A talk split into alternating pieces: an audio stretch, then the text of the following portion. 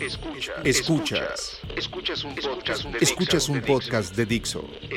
Escuchas el de Prebook con María Isabel Mota.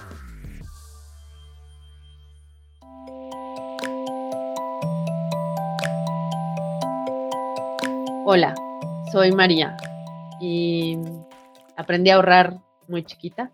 Aprendí que los seguros y los instrumentos financieros para prevenir el futuro son importantes, como los lentes, como lavarte los dientes.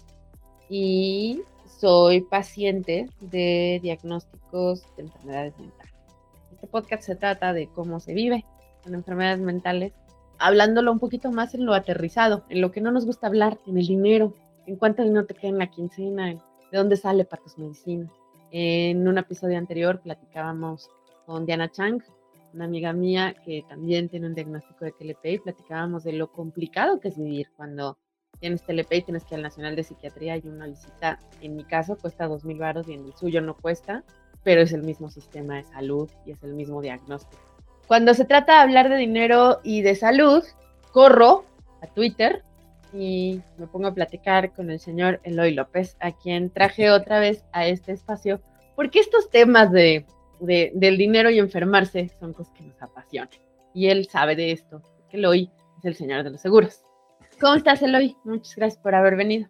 ¿Cómo estoy? Estoy emocionado y siempre, siempre es un gusto charlar contigo en donde sea, en Twitter, en, en donde sea, es un gusto charlar. Y, y, aquí con el tema que propones, más. Estoy, estoy a todo dar.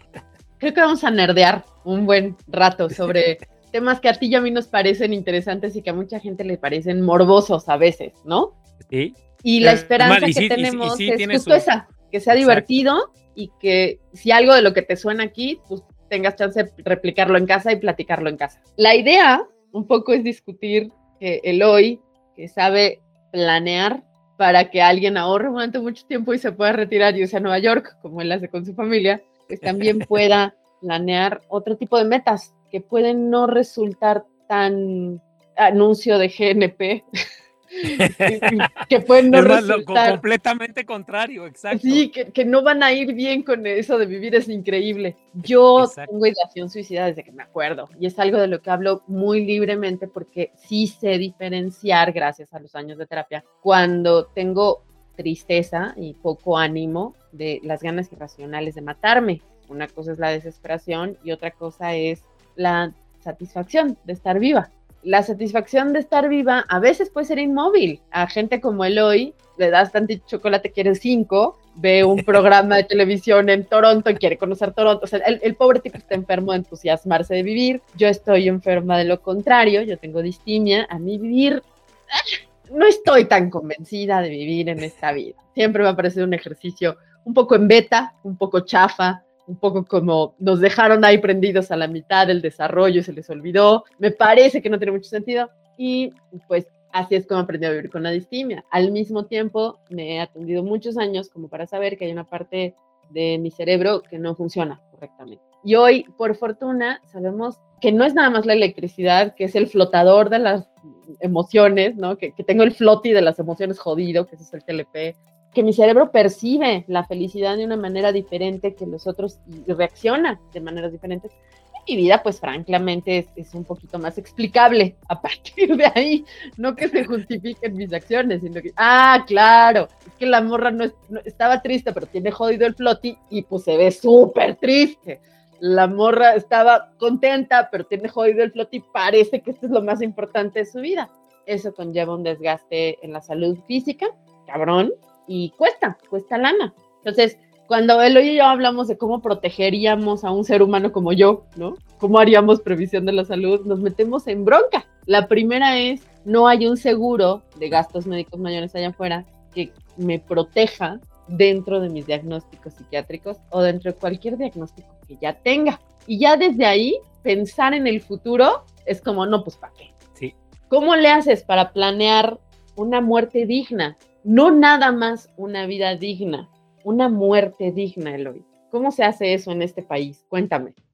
Ay, eh, por favor.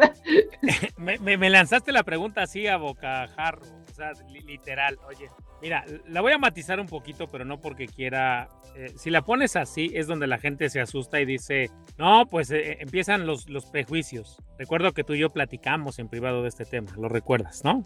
Entonces, no voy a, ventilar nada de lo que platicamos ese día, pero voy a ponerlo de otra manera. Y no para matizarlo, sino para ponerlo literalmente de otra manera. El objetivo de la gente que dice, oye, yo quiero tener un bien morir, no necesariamente es que me voy a, suicidar en algún momento. O sí, no importa. Quiero que haya lana para ese momento para que no se queden broncas. O sea, fíjate, fíjate lo que puede estar pensando la gente. O sea, ¿para qué querrías lana? Bajo esta perspectiva y ese matiz que le acabo de poner, es una meta financiera, ¿estás de acuerdo?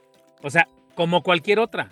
Sí, no estás pensando en la muerte, estás pensando en las consecuencias de la muerte. Es más, fíjate cómo es alguien que puede ser que tenga más conciencia de quien tiene, como yo, un amor por la vida enorme. No sabes cuando tú a alguien como yo le dices, soy un seguro de vida, pero si no estoy pensando en morirme. O sea, eso es lo primero. Y, tú me estás hablando completamente de lo contrario. No, yo sí estoy pensando en hacerlo. O sea, no, o sea, no es más que lo esté pensando, ¿verdad? Es que prácticamente es una cosa que uno no puede evitar. O sea, sí es como un poquito chistoso que la gente que no tiene ideación suicida ande por la vida trepándose en su BMW que no ha pagado, alcoholizado, hasta el dedo de drogas con la pata hasta el volante sin pensar en que al morirse alguien debe ese BMW, alguien debe todos los problemas que él debe y deja un descagadero que le jode la vida a los demás. O sea, desde ahí, cuando yo, yo charlé contigo, dije, oye, qué chingonería, porque eso es cultura financiera pura.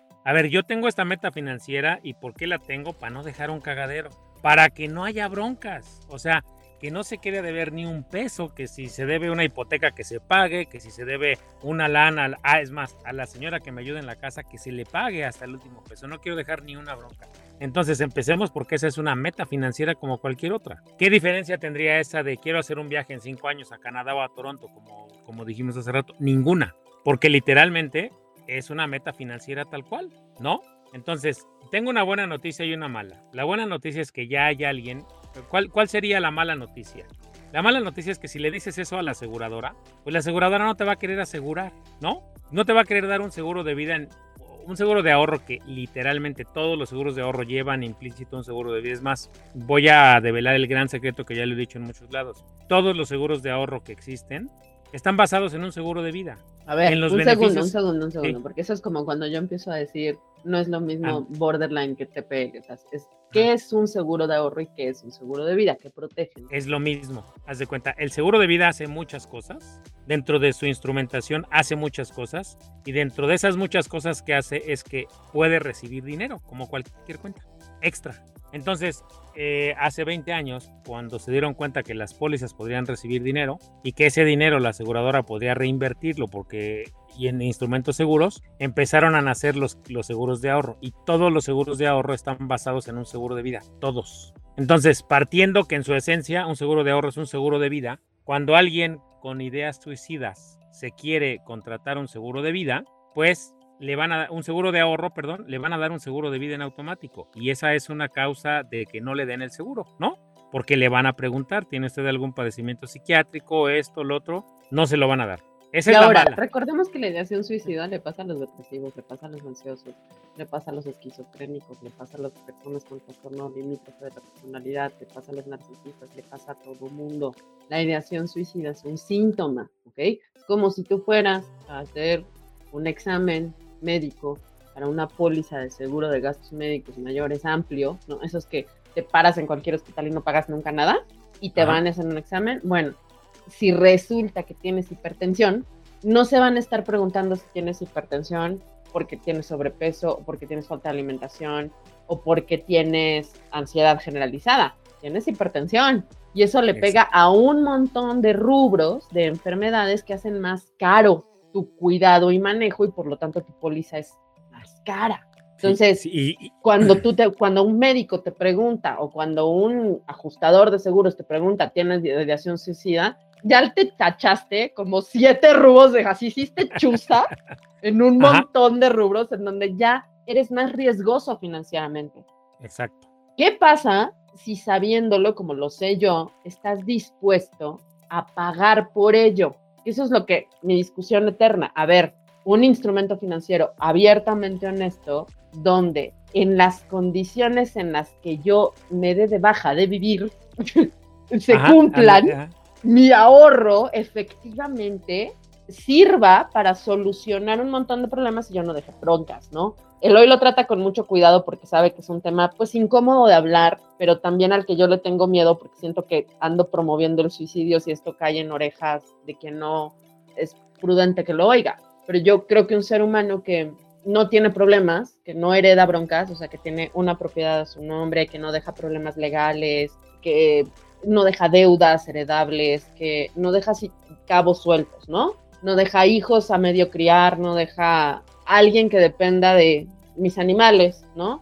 Mi nana, la gente que tenga cerca que depende de ti, que esté bien parada, y ya fuiste a Nueva York, y ya te gustó un montón, y ya te comiste la torta más sabrosa en todo Pericuapa, y ya hiciste cosas. Tienes derecho a decidir cuándo te quieres morir. No me importa si tienes cáncer terminal, porque parece que ese es como el requisito, ¿no? O sea, si tienes cáncer terminal o si estás como en un respirador, está bien, te damos chance de que ahora sí te quieras morir. Ya vete, ya. ahora sí no hay pedo, ahora sí no hay pedo, ¿no? O sea, sí, está bien, nosotros estamos paro. Pero a ver, ¿qué pasa si llevas desde que te acuerdas con ganas de morirte? ¿Qué pasa que llevas desde que te acuerdas con miedo a caminar en la calle, con dolor crónico por convivir tenso, ¿no? O sea, eso también es una enfermedad crónica degenerativa que quita tu calidad de vida. ¿Qué pasa si en medio de eso solucionas tu vida, no? O sea, no dejas pedos. Ahorraste y estuviste pague y pague todos los meses, pague y pague todos los meses. Y eventualmente tuviste cómo, o sea, ya tu metodología, yo quisiera que alguien me hiciera legal la pastillita de la muerte que sí está autorizada en algunos me parece que es Holanda, en donde se está permitida la eutanasia por vía de presión, hay un juicio de por medio. Pero si alguien me diera esa pastillita, yo la tuviera ahí guardada, ¿no? Y yo ya pagué mis deudas. Ya no tengo solo un gato, un, un gato en que meter problemas a mis amigos. Un ¿Saben? No hay nada. si yo me muero, no pasa nada. Todo está en su lugar, ¿saben? Todo está en su lugar. Todo el mundo feliz, todo el mundo viene y eh, esa planta es mía, eh, eh, así. Sí. ¿Qué pasa si yo puedo hacer eso y aunque estoy diagnosticada con distimia y hay un red alert de suicidio, lo que yo ahorré en un seguro de vida no se pone en riesgo o las condiciones de mi muerte son más sencillas. Y esos productos no son abiertamente explícitos, pero si tú pagas, como decías tú, un seguro de ahorro, básicamente te estás pagando ese viaje a Nueva York. Ultimate Flight. Ajá. Ahora, fíjate, te decía, la buena noticia es que hay una aseguradora que es Allianz que ya hizo algo que no te da la protección de seguro de vida. Te dice, tienes cualquier enfermedad, no tengo un pedo. Tienes cualquier edad, no tengo una bronca. ¿Quieres ahorrar conmigo? Es lo que me interesa. Que ese, de ese fue del tema que hablamos contigo la otra vez cuando charlamos. Te dije, ese es el producto para ti. Ese es el producto para una meta financiera que no se meten más broncas. Ahora, me gustaría regresar con lo que dices. Los seguros de vida tienen, fíjate, tienen una cláusula una cláusula muy clara y que dicen que no pagan suicidio, tal cual. Esa sí es una exclusión. Pero ahora yo le voy a jugar al abogado del diablo. ¿Sabes cuántas personas, ejecutivos que he ido a visitar, que me dicen, oye, ¿qué pasa si me mato?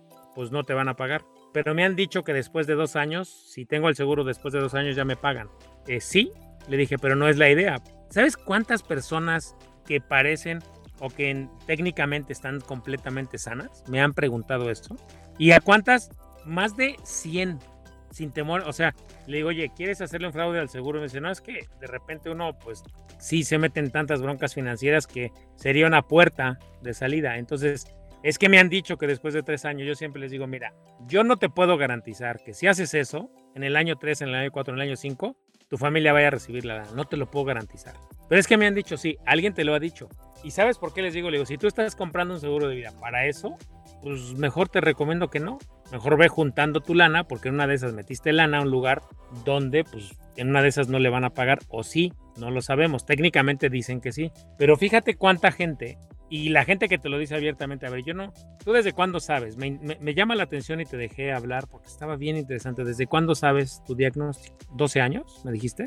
Uy, no, o sea, el diagnóstico psiquiátrico completo hace 17 años el diagnóstico en desarrollo, o sea, antes de que fuera psiquiátrico, antes de que fuera el Nacional de Psiquiatría, pues antes nada más era psicológico. La medicina psiquiátrica ha evolucionado tanto que hoy sabemos que tiene que ser neuropsiquiátrica y psicológica, ¿sabes? Pero la primera vez que un profesional de la salud mental dijo, esta niña tiene algo, yo tenía menos de 10 años. Ok, ¿por qué te pregunto esto? Porque si tú le dijeras a un seleccionador de riesgos, porque así se, se, conoce, si tú le dijeras, oye, hay estas dos personas que se quieren asegurar, esta tiene eh, depresión y esta no tiene depresión, ¿no? ¿Cuántas posibilidades hay de que mueran? Y casi te puedo apostar a que a la persona que tiene depresión le va a poner una X y va a decir, esta tiene 99% posibilidades de morir y la otra no. Los seguros, ya habíamos hablado la otra vez, son por posibilidades o por probabilidades. Pero ¿sabes qué es lo chistoso? Que estoy segurísimo que tú le ganaste a las probabilidades de vivir de cualquier otra persona normal que pagó un pinche seguro y que la aseguradora, eh, vamos a suponer que se aseguraron 100 personas y de las 100 personas se murieron 50 y todas esas estaban sanas y una de ellas se enfermó de algo, otra tuvo un accidente y es más, en el camino 10 de ellas se pegaron un tiro porque tenían broncas financieras. Y la aseguradora tuvo que pagar todo eso y a ti que llevas 17 años en este mundo sin querer estar, no te has muerto. O sea, no te has ido. Entonces, Porque fíjate. La muerte está asegurada. Exacto. O sea, no importa que yo tenga ideación suicida y que pueda luchar contra ella y que haya, me haya atendido para ello, la muerte está asegurada. Llevamos casi llevamos 300 y tantos miles de personas muertas por COVID y, y, esas son porque las contamos ahora. Quiero que por favor le sumen los feminicidios, quiero que por favor le sumen la, la muerte por diabetes, las por comorbilidades de diabetes, por todas las enfermedades cardíacas. La muerte está asegurada. Yo tengo la oportunidad de contarlo. Yo misma pensé que jamás iba a vivir después de los 30 y perdí mis ahorros de seguro como a los 32 y dejé de tener protección financiera. Hoy me doy cuenta de, vaya, mi situación es muy lamentable porque yo sabía que estaba haciendo lo correcto y lo perdí. O sea, yo estaba ahorrando y lo perdí. Si hoy yo tuviera esos ahorros y esos seguros locales contratados como los tenía y que no pudo volver a invertirlos, no estaría metida en los problemas económicos que tengo hoy, a mis 45. Pero yo empecé a ahorrar a los 21 con mi papá en instrumentos financieros. Estuve cuatro añitos, nomás cuatro añitos para ahorrar antes de que se muriera mi papá. Y esos cuatro añitos me dieron diez años de vida, ¿eh? O sea, diez años de no poder, no saber cómo trabajar sola, de no entenderte, de todo el trauma que conlleva la muerte de tu padre, jefe y única familia, ¿sabes? Que todo tu entorno se jode. ese dinero, ese dinero que se juntó durante cuatro años y que empezamos a ahorrar juntos, me mantuvo diez. Ahora imagínense qué hubiera pasado si yo a los 32 que recibí el diagnóstico neuropsiquiátrico, en vez de gastar, hubiera podido ahorrar. Y ahí creo que la falta de empatía para entender que habemos personas que no tenemos ganas de vivir y no no eso significa que, que andemos convenciéndola a todo mundo, ¿sabes? La lucha entre tengo ganas de vivir y me quiero morir causa un problema de comunicación muy grande donde nadie está hablando de ahorrar para tener calidad de muerte cuando la tenemos más asegurada que nunca. Totalmente, ¿eh? totalmente. Ahora, ¿sabes qué es lo interesante? Mira, voy a poner otro tema sobre la mesa. Tú llevas 17 años aquí y todo indica que vas a seguir. No te quiero dar malas noticias, pero todo indica que igual otros 15 por aquí te vamos a tener. Yo te, te agradecería que no estuvieras fregando, por favor. Yo te agradecería que tuvieras un poquito de madre y que te acordaras que ya que yo siento que ya llevo 15 de Yo espero que mis metas financieras se cumplan y me pueda pagar mi muerte como antes de los 50, pero uno propone y el Congreso dispone. O sea, la Suprema Corte de Justicia tiene que hacer algo y yo no soy esa persona. Yo quiero otra cosa para mí. Pero en fin, según tú, voy a vivir 15 años más. Te odio. O sea, ¿por, qué ¿por, qué digo esto? Porque de nuevo vamos a ir a las, a las probabilidades. Hace tiempo yo intenté asegurar a un amigo mío muy cercano, que es un empresario importante, y que eh, declaró que había usado hace como 15 años coca durante tres años intensos de su vida. Coca, consumido coca, coca, coca, no Coca-Cola. Ajá. Entonces, no lo quisieron asegurar aún después de tener 10 eh, años o más de dejar de hacerlo. Yo fui a hablar directamente con el director eh, médico, que era el selección de empresa, y le dije, no, pero ya está limpio y es bien, entonces ¿sabes cuál fue el argumento del doc? Y me dijo esto que te voy a decir, no te lo puedo poner por escrito, pero ese es el argumento de todos los reaseguradores. Es que alguien que consumió drogas y más cocaína tiene altas probabilidades de suicidarse. Y le dije, doc, pero eso, por, si cuando lo tuvo, no lo, entonces me dijo, yo entiendo, pero son los términos médicos y son las cosas. Le dije, y bueno, fue hace como 15 años. Sigue, mi amigo sigue viviendo, sigue viviendo, y por esa cosa no lo quieren asegurar por el riesgo que tiene de que se suicide. Y dices, ¿eh? Y están dejando pasar dinero. Están dejando porque uno está dispuesto, uno está dispuesto a pagar un seguro de vida. Una de las, de las angustias que nos detienen mucho, creo, a muchos suicidas, es justo dejar problemas o solucionarlos. Cuando tú dices, es que mucha gente me lo pregunta, ¿no? En tres años, casi como, como aliviados, ¿no? En tres años me suicido y todo esto se, soluciona. La realidad es que tienes que vivir esos tres años, ¿sabes? Exacto. Durante esos tres años te la pasas tres años pensando en, ya menos me voy a suicidar, ya menos me voy a suicidar, ya menos me voy a... Y en el ya menos me voy a suicidar, aprendes a vivir. Es muy extraño eso. No estoy diciendo que todo el mundo se salve. Sé perfectamente bien que la tasa de suicidio, sobre todo en varones que son responsables económicamente de, muchas entidades, es altísima. Lo sé. Mi papá mismo fantaseaba con el asunto del suicidio sabiendo que estaba asegurado por todos lados, pero fantasear con el suicidio es un síntoma de depresión. En medio de eso están todas esas otras enfermedades donde creo que los pacientes de enfermedades, de enfermedades mentales y de enfermedades de cualquier tipo necesitamos el apoyo del sistema. Yo padezco de bruxismo y padezco de una enfermedad en las encías que hace que todos mis dientes estén flojos.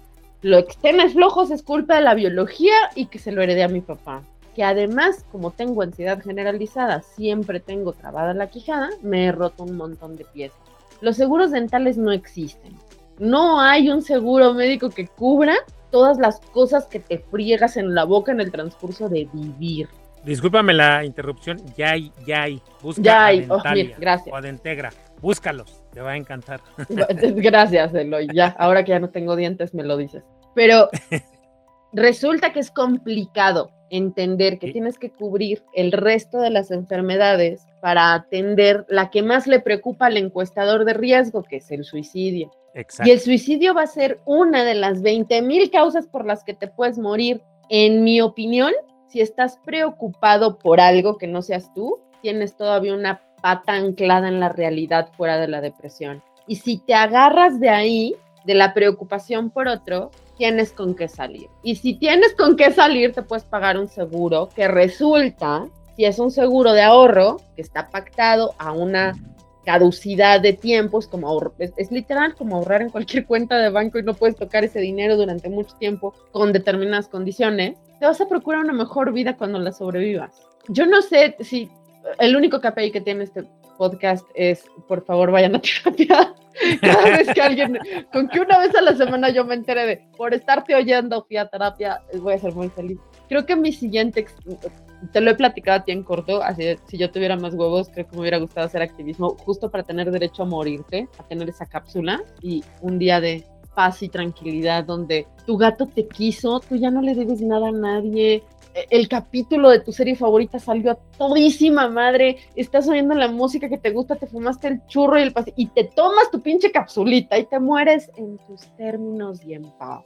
Como ya no fui esa activista que buscó eso, por lo menos quiero intentar que entre los dos convenzamos a más gente que hoy tiene 20, 25 años a que se acerque a alguien que pueda planear junto con sus capacidades económicas un futuro financiero. O sea, si, si ese puede ser el siguiente KPI, así de juntamos todos tus podcasts y juntamos el mío y logramos que alguien con una enfermedad mental diagnosticada hoy empiece a comprarse un seguro de ahorro, hijo, mano, denme dos pastillas que ya me quiero morir. Sí, el, tema es ese, el tema es que te decimos, es una meta financiera como cualquier otra, pero ¿dónde está el tema? Es que hay que convencer a los aseguradores de riesgos que el mundo está cambiando. Hoy en la mañana me invitaron a una charla de cómo operan los seguros en la reasignación del género, que es otra cosa que no están, ubicas a Ofelia o Ofelio. o, sea, obvio, obvio que, ¿cómo que? Obvio, entonces con él hemos tenido una grandes ¿Mande? Claro que sí, pero a ver, cuenta, está muy interesante eso. Es que fíjate, con él he tenido una, o con ella más bien, con ella he tenido grandes. Sí, se te agradece, ¿eh? ¿Cómo que perdón, con él? Lo que te ¿Cómo decía, que perdón. con él? Ah, o sea, imagínate que todavía yo a estas alturas, con todo lo que ha hecho, le diga a él. Es que qué vergüenza me das, o sea. Perdón, por eso, por eso corregí. Lo que pasa es que yo lo conozco, yo lo empecé a Sí, seguir. pero justo- solamente Ya, Ofelia tiene ella. permiso de invocar a Exacto. Mauricio, tú no. Es correcto, exacto. Hemos tenido grandes charlas y con ella en Twitter alguna vez nos dimos, no un agarrón, sino una, una discusión muy sana, porque ella decía, es que los pinches seguros deberían de cubrirlo. Y yo le decía, pues habrá que empezar a... Es más, a la, la invitaron a, a una convención de aseguradores el año pasado, donde ella eh, dijo qué es lo que, lo que, por qué querría o por qué deberían los seguros cubrir esa reasignación. Creo que fue, le faltó argumentación. Yo le conozco una argumentación más sólida, pero hoy me invitaron a una charla, una doctora amiga mía dio una charla de cómo los seguros están operando o dejando fuera la reasignación de género, que es otro tema al que le tienen que entrar. Alguien que sabe mucho del tema, que también hizo lo mismo que Ofelia, me dijo, a ver, yo tenía una enfermedad y esa se conoce, me dijo el nombre, ahorita no me acuerdo, y dijo, si es una enfermedad como tal, deberían de pagármela. Yo le pregunté con toda la... la, la, este, La disforia de género es una que enfermedad me- y las y, y las y creo estoy de acuerdo con, con todas las personas en que tendría que formar parte de. La depresión es una enfermedad y tendría que estar cubierta. Y ¿Estás de cual- acuerdo que entonces la salud, la salud está cambiando? Pues Hay por supuesto, hay por supuesto. y no ¿qué me hagas encabronarme con las aseguradoras porque yo lo que quiero es que la gente confíe en ella. Pero ¿qué es lo que tenemos que hacer y dónde tenemos que poner el foco? No se hace con leyes, porque nadie puede obligar a las aseguradoras, porque recuerda que ellas solo son administradoras de la lana de todos los asegurados. Entonces, ¿de qué tenemos que convencerlas? De que la salud de una persona en el siglo XXI es completamente distinta a una persona en el siglo XX, ¿no? Entonces, ya está el SIDA. Yo recuerdo los seguros todavía cuando no existía ni el SIDA o cuando recién estaba. Entonces, el seguro de gastos médicos es algo que se debe transformar, un- el seguro de vida también, porque los padecimientos, llamémosle así, se transforman. Hay nuevos padecimientos, entonces, ¿qué hay que hacer? Hay que empezar a tener otras políticas de selección de riesgo y decir, ok, oye, a ver, vamos a hacer un estudio a fondo de qué posibilidades tiene alguien que se reasigne el sexo de morir, ¿no? O de enfermarse de gravedad, o cuánto va a costar esa madre. Y se puede monetizar y decir, ok, perfecto, se puede cuantificar. ¿Y cuánto nos sale si una persona con ideas suicidas se suicida? ¿Cuántas posibilidades hay de que eso suceda? Para eso están los actuarios y eso se puede calcular. Y creo que un actuario le daría algún punto a mi argumento en el que los Sí, suicidas que nos manejamos a través de la culpa, en la a- angustia de pagar un seguro que te está Sí. prometiendo algo mejor o algo que te haga sentir bien, te queda. Yo, Te o sea, la, angustia de, Sí. de estar pagando tu póliza es un ancla, es un ancla en, en- en- en la razón, es un ancla Porque en no no, quieres no dejar quiero deudas, hacerme ¿no? daño. Exacto. Te voy a hacer una pregunta. De mil personas, y contéstamela al, al aire, sé que no eres científica, pero que conoces muy bien el tema. Imaginemos mil personas con ideas suicidas. Vamos a poner un horizonte. En 15 años, ¿cuántas de esas mil personas terminan suicidándose? Bastante. Dime un número, el Pues que, el mira, que si se te seis venga de la cada diez padecen depresión clínica y eh, la tasa de suicidio es mayor en hombres que en mujeres y en lo que va del año se han suicidado nada más en el metro 13 personas, Yo creo que esas mil, siquiera un 20%. Fíjate, unas en- 200. Pero estamos, pero estamos hablando de en 15 años. O- sí, o sea, es que son muchas variables Ok, pero porque fíjate, además tendría que ser de en 15 años, todas de la misma edad y bajo las mismas condiciones. Sí, o, eh, vamos a decir el mismo diagnóstico. ¿Por qué te pregunto esto? Porque así de simple funciona una cuantificación actuarial. A ver, tenemos mil personas y logramos asegurar a mil personas con este diagnóstico y todas les hacemos un seguro especial para ellas. ¿Cuántas posibilidades tienen de que en 15 años se mueran? Ah, pues se nos van a morir 200. Ah, y 800 van a sobrevivir, ¿estás de acuerdo? Entonces ya las con eso 800... tienes una tasa de conversión interesante para mantener un fondo de ahorro que le permita Pero- calidad de vida a esas mil personas. Claro, o sea, lo que te, lo que te quiero decir es que sí es cuantificable. Eso es lo O sea, que digo sí- yo, somos negocio. pero el Somos tema es que no negocio. La salud mental tiene que formar parte de. Lo que pasa es que para calcular los seguros de vida se usa la tabla de mortalidad y todavía ahí la depresión. O sea, recordemos que la depresión hace un chingo de años, y hablo de hace 25 años, era como salir del closet. ¿Estás de acuerdo? Yo creo a veces que no ha dejado de ser así. Eh, No, de verdad, de verdad lo creo. O sea, Sí. me ha costado mucho trabajo aceptar que he sido discriminada profesionalmente por hablar abiertamente de mis diagnósticos.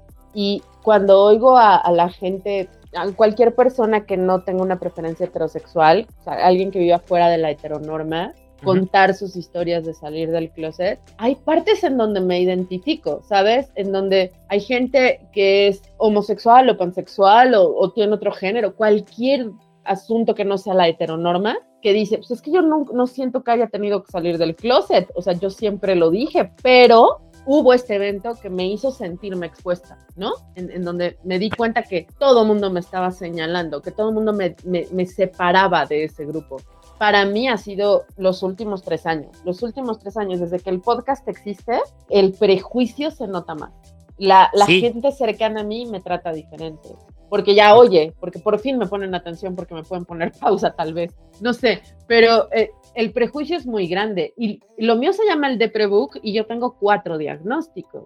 Y dentro de los cuatro diagnósticos que tengo, hoy se habla con cierto prejuicio en mi comparación, es un poco como se hablaba, como se habla hoy, pues sí, de ADHD o no sé, el TLP tiene mucho prejuicio somos los problemáticos, somos los dramáticos, somos los que de todas somos un pancho, somos los inestables, somos los que no se pueden confiar en ellos. Y así se hablaba antes de la depresión, ¿no? Los depresivos siempre son raritos, siempre están callados, siempre son adictos, se este, meten todo, viven en drogas y, y no se podía ver más allá de, ¿no? Ok, Fíjate, ¿qué es, ¿cuál es el tema que hay que poner sobre la mesa, sobre todo con los, con los seleccionadores de riesgo? A ver, una persona que te diga y que sabe que tiene depresión, no quiere decir que no existan depresivos. O sea, ¿cuántos vamos a llamarle la cifra escondida?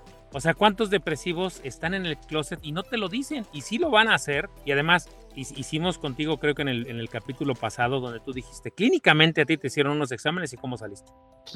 O sea, a toda madre, ¿a poco no? Todos dieron verde, todos dieron. Exacto, o sea, triglicéridos y la chica. Todo mi, lo, mi cuerpo es tan perfecto. Me caga que cada vez que voy a la ginecóloga me dice cuándo te quieres embarazar. A mí me dan ganas de meterle una metralleta en la cabeza. O sea, como que embarazarse, qué estupidez pero, Pero fíjate, ¿y sabes que esos parámetros son los que toman para asegurar a alguien? Tengo personas que están completamente sanas mentalmente, vamos a decir, a llamarles así, pero que tus triglicéridos andan hasta el pinche cielo, que su colesterol anda y, fíjate, tú todos tus niveles están de poca madre, porque además comes a todo dar. Exacto, y tengo todos estos años hablando de esto. Exacto. Y sobreviviendo a esto, y resulta que por eso no soy rentable. Exacto. Go fuck yourself, porque esta misma o sea, no soy rentable ni para la aseguradora que no es capaz de hacer un producto para mí y tampoco soy rentable para la industria en donde trabaje, aunque tengo 20 años manteniéndome sola. Neta, o sea, no hay un actuario que pueda juntar nuestra actividad económica, que hoy es traqueable en línea a todos lados, junto con nuestra responsabilidad económica, porque las problemáticas, y esos somos los del TLP, generamos dinero. Te voy a decir algo que va a sonar bien cabrón. La aseguradora quiere tu salud física, o sea, quiere tu salud física muy cabrón, pero no quiere tu salud mental. Sí, sí, ¿Quién cree que va a pagar las cuentas? ¿Mis músculos nada más? O sea, ¿de dónde? Ah. o sea, si te das cuenta de la discrepancia que hay de lo que te estoy diciendo. O sea, a mí una persona que está completamente sana mentalmente, si tiene triglicéridos arriba o lo que sea, eh, cualquier nivel que salga alto en su sangre, me la va a rechazar. Me rechazaron a alguien con plaquetas bajas alguien con que, porque alguien que hacía un chingo de plaquetas, pero digo, oye, es que eso lo tiene desde los, 12 años. Sí, pero no sé qué. Y me dicen, es que una persona con estos niveles, hasta, es más, a ti estoy seguro que te darían algo que en una aseguradora se conoce como riesgo selecto. Ah, el único criterio que toman para dar riesgo selecto son los análisis de laboratorio. Hoy por hoy no hay un examen psicológico ni psiquiátrico. No te hacen preguntas psiquiátricas como tal. Entonces, te digo, fíjate la discrepancia y eso es lo cabrón y eso es lo que hay que poner sobre la mesa. Es, a ver, yo, las aseguradoras matarían por asegurar a alguien con tu salud física, con todos tus niveles, pero rechazan completamente a alguien con tu salud mental. Dirías tú, bonito limbo nos dejan. Dirías, dirías tú, échate ese trompo a la uña. O sea, pues es que un bonito limbo nos dejan, ¿no? Y hay que recordarle, por favor, al negocio que seis de cada diez personas adultas en este país padecemos algún trastorno emocional o mental. La única diferencia es que personas como tú lo dicen, pero atrás de ti, ¿cuántas hay que no lo dicen? Y que viven con ellos y que además sí tienen acceso a un seguro. Mm, pero montones, montones. Entonces, una cosa que también creo que es muy importante es que la, mm, la población económicamente activa, que empieza a los 20, ¿no? Y los que están entre 20 y 25 que están sujetos a un godinato y a, un, a la posibilidad de un contrato con prestaciones grandes, con un contrato de salud importante, ¿sabes? Hoy están muy educadas. Sí. O sea, hoy quien haya pasado por tres semestres en la universidad de algo, ha estudiado tres minutos de psicología y entiende, está educado en entender que la depresión sí es una enfermedad. O sea, sí han cambiado las cosas sí han cambiado las cosas y ya podrán no entender todo lo demás, ¿no? Y tendrán estas ideas de que la depresión se cura con una pastilla y ya pasaste y chin, te dieron de alta, ¿no? Y la vida es muy bonita. No es cierto, amiguito. No, no es cierto, esto es de todos los días. Esto es chamba, hay como ahorrar, se hace todos los días. Pero bueno, tienen otras percepciones y creen que se va a solucionar. No se han dado cuenta que uno vive en remisión eterna como cuando te da cáncer, así vas a vivir toda la vida con la angustia de tengo, tuve cáncer, así, igualito, ¿no? Me quise suicidar una vez, bueno, agárrate, papacito, agárrate. ahí viene, ahí viene, ahí viene, Es, es, como las caries. A pesar de eso, oyes a la gente, a, la gente mucho más joven, a la generación de abajo, hablar de enfermedades mentales y explicárselo desde las hormonas y explicárselo desde las medicinas. La facilidad con la que hoy se consiguen, bueno, no sé hoy porque la crisis de medicinas está muy cabrona, pero el Prozac cuesta hoy 27 pesos en genérico. Cuando yo empecé a tomar Prozac hace 17 años, había una marca genérica y había Pfizer. Y no había más. Y no había más. Y si conseguías la medicina, porque no era, como que en la farmacia tuvieran cinco cajas, ¿eh? O sea, tenías que hablar y le hablaban a, a Pfizer y las pedían y Pfizer las llevaba al Superama y, ¿saben? Era como las vacunas ahorita. Hoy ustedes van por su por loco y por floxetina y se lo meten y eso también está provocando problemas. Entonces, somos gente que consume medicinas, somos gente que consume drogas recreativas por precisamente las enfermedades, cometemos abusos, somos gente que comete abusos en compras y nos están desperdiciando, no están diseñando productos ni están cambiando la metodología de las aseguradoras y de las procuradoras de bienestar financiero a largo plazo que nos hable a nosotros. Y tenemos años haciendo dinero, tenemos años manteniéndonos. ¿Qué onda? Te sí, Exacto. ¿Qué onda? O sea, te digo, debería de haber un estudio y ponerlo sobre la mesa y decir, oye, a ver, de estos, en 15 años se te van a morir tantos. Ok, ah, ponles una extra prima si quieres, cóbrales más, te lo van a pagar. Sean creativos, carajo. O sea, estamos pagando HBO, estamos pagando Netflix, estamos pagando Spotify, estamos pagando Evernote, Internet. ¿Por qué no podemos pagar 130 pesos más? Por algo. Es más, es más, voy a inventar ahorita. Imagínate que dijeran, ok, tienes depresión, sí, nada más te puedo dar un seguro de vida por 2 millones. Va, no hay pedo, dámelo. Me compro cinco. exacto, exacto. Eh, tú dámelo, por eso, ¿a qué me refiero? Porque la aseguradora podría poner un candado y decir, ok, vamos a maximizar nuestra pérdida y a conocerla desde ahorita. Máximo les vamos a dar tanto de suma asegurada para que si se nos mueren todos, ya la tengamos calculada. Vamos, regreso, sí se puede hacer ese cálculo. Sí se puede hacer. El tema es que no ha habido nadie que se acerque allá y que les diga efectivamente todo, oye, estos están pagando un chingo de lana a otras compañías. como dices tú, Netflix. Se lo están pagando para vivir mal, porque esa es la otra cosa. O sea, cuando tienes la, angustia de tengo que pagarme el seguro, tengo que pagarme el seguro, tengo que pagarme el seguro, en realidad lo que le estás diciendo a tus, a tus finanzas son estoy ahorrando, estoy ahorrando, estoy ahorrando. No estoy hablando del seguro de vida que se paga una vez después de tu muerte, estoy hablando de los seguros de ahorro, que son instrumentos financieros que te permiten a determinado plazo de tiempo ahorrar una cantidad específica con una tasa de interés distinta al de los instrumentos de ahorro, porque tu capital va a estar guardado ahí 15 años, te quieras o no. O sea, no, lo dejaste de pagar, lo perdiste. Así de fácil, lo dejaste de pagar, lo perdiste. No lo puedes cobrar antes de tiempo, son 15 años. Y entonces ahí anda uno de suicida, ¿no? Ahí anda uno de aventada por la vida de béisbol, con, todo con todos los síndromes levantados y de repente ves la luz y dices, ¿y quién va a pagar el seguro, babosa? ¿Y quién va a pagar? a ver, llevo ahorrados 13 años de este seguro, neta no me voy a esperar esos dos para dejar este problema solucionado y yo sentirme en paz y no encontrar algo de sentido en mi vida. Es lamentable vivir en una época en donde la productividad es lo más importante, pero si eso es lo más importante, que la productividad te sirva a ti, que el dinero que vas a gastar sea en ti, que no te gastes 3 mil pesos todos los meses en unos tenis que te van a durar un año y medio y que te van a dar una foto con 40 likes en Instagram. No, hombre, o sea, gástatelos en ti, mételos en ti, en la calma y la tranquilidad que te puede dar que si ahorraste suficiente, te puedes pagar una intervención grave que te va a evitar dolor físico. Que si pagas todos los meses, cuando te mueras, la gente va a poder celebrar que viviste, no lamentar que moriste. Y esa es una diferencia enorme. Eso es lo, lo, que aprendí de la vida de, con un alcohólico depresivo como mi padre, adicto a las finanzas, adicto a los productos financieros, que pagó seguros mucho tiempo, mucho tiempo.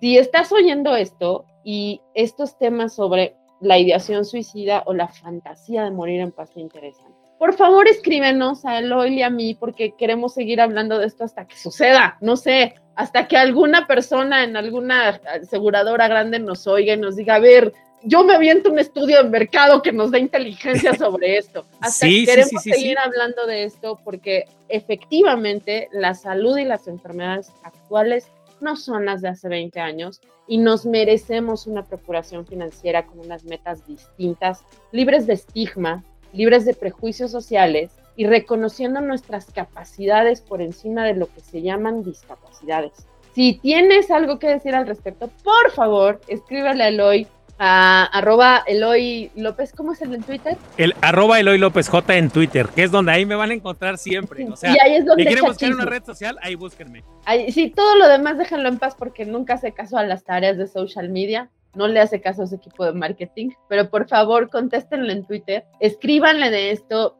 Si les interesa el tema y quieren que platiquemos de algo en específico, avísenos escríbanle a Eloy para que les platique de este seguro de Allianz. Nadie tiene aquí un comercial con Allianz. Allianz, si, nos, si quieres patrocinar al de Prebook, por favor, danos un algo para la gente que se quiere asegurar. Pero eh, sí, escríbenle, pídanle informes en Twitter y a mí me pueden escribir y sugerirme más dudas sobre cómo prevenir en la, salud financiera y el bienestar financiero cuando tienes enfermedades mentales. Cuéntenme qué piensan en arroba María Isabel Mota en Twitter, mis DMs están abiertos, y en arroba el de en Instagram y en Twitter. A Eloy le pueden pedir cotizaciones de seguro en arroba el señor de los seguros en Instagram y también la verdad es que sus DMs también están abiertos en Twitter escríbanle y prevengan cómo quieren morir, porque la tenemos compradísima, aunque no paguemos la póliza. A todos nos va a tocar.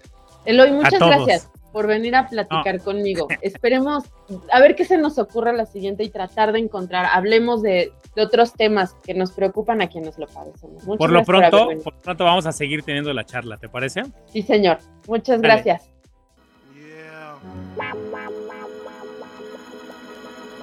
Ready, motherfucker? Ready, motherfucker? Uh, uh. We gon' kill your ass. Kill your ass. I'm ready. As I grab the Glock, put it to your headpiece. One in the chamber. The safety is off. Release straight at your dome. Homes, I wanna see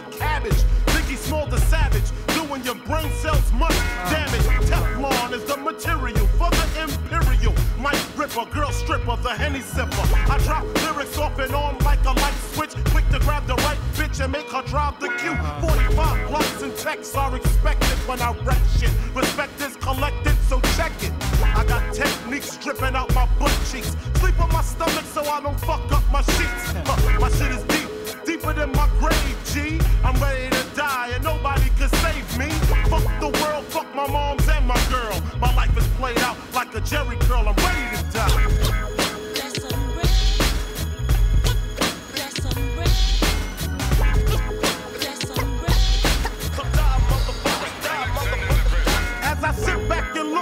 used to be a crook, doing whatever it took from snatching chains to pocketbooks. A big bad motherfucker on the wrong road. I got some drugs, tried to get the avenue sold. I want it all from the Rolexes to the Lexus. Getting paid is all I expected. My mother didn't give me what I want, what the fuck? Now I got a clock making motherfuckers duck. Shit is real, and hungry's how I feel. I rob and steal because that money got that whip appeal. Kicking niggas down the steps just for breath. Any repercussion lead to niggas getting wet. The infrared's at your head real steady. You better grab your guns, cause I'm ready. Ready.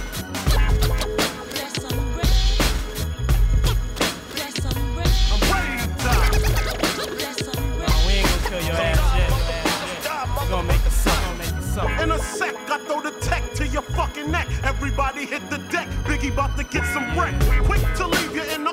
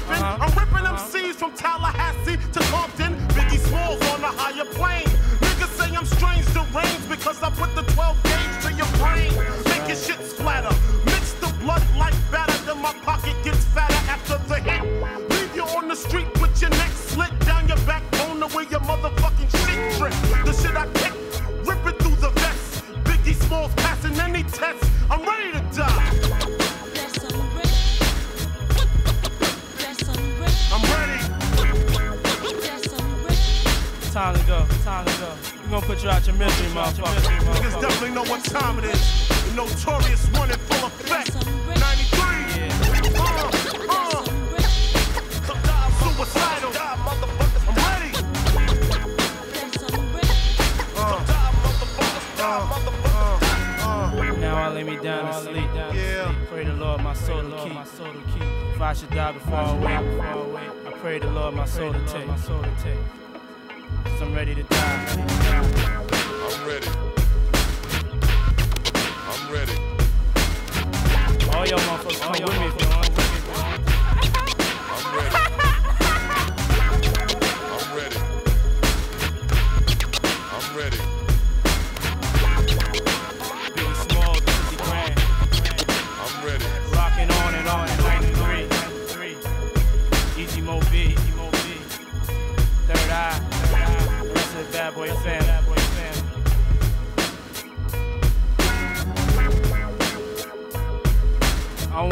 Crying at my funeral. Crying at my funeral.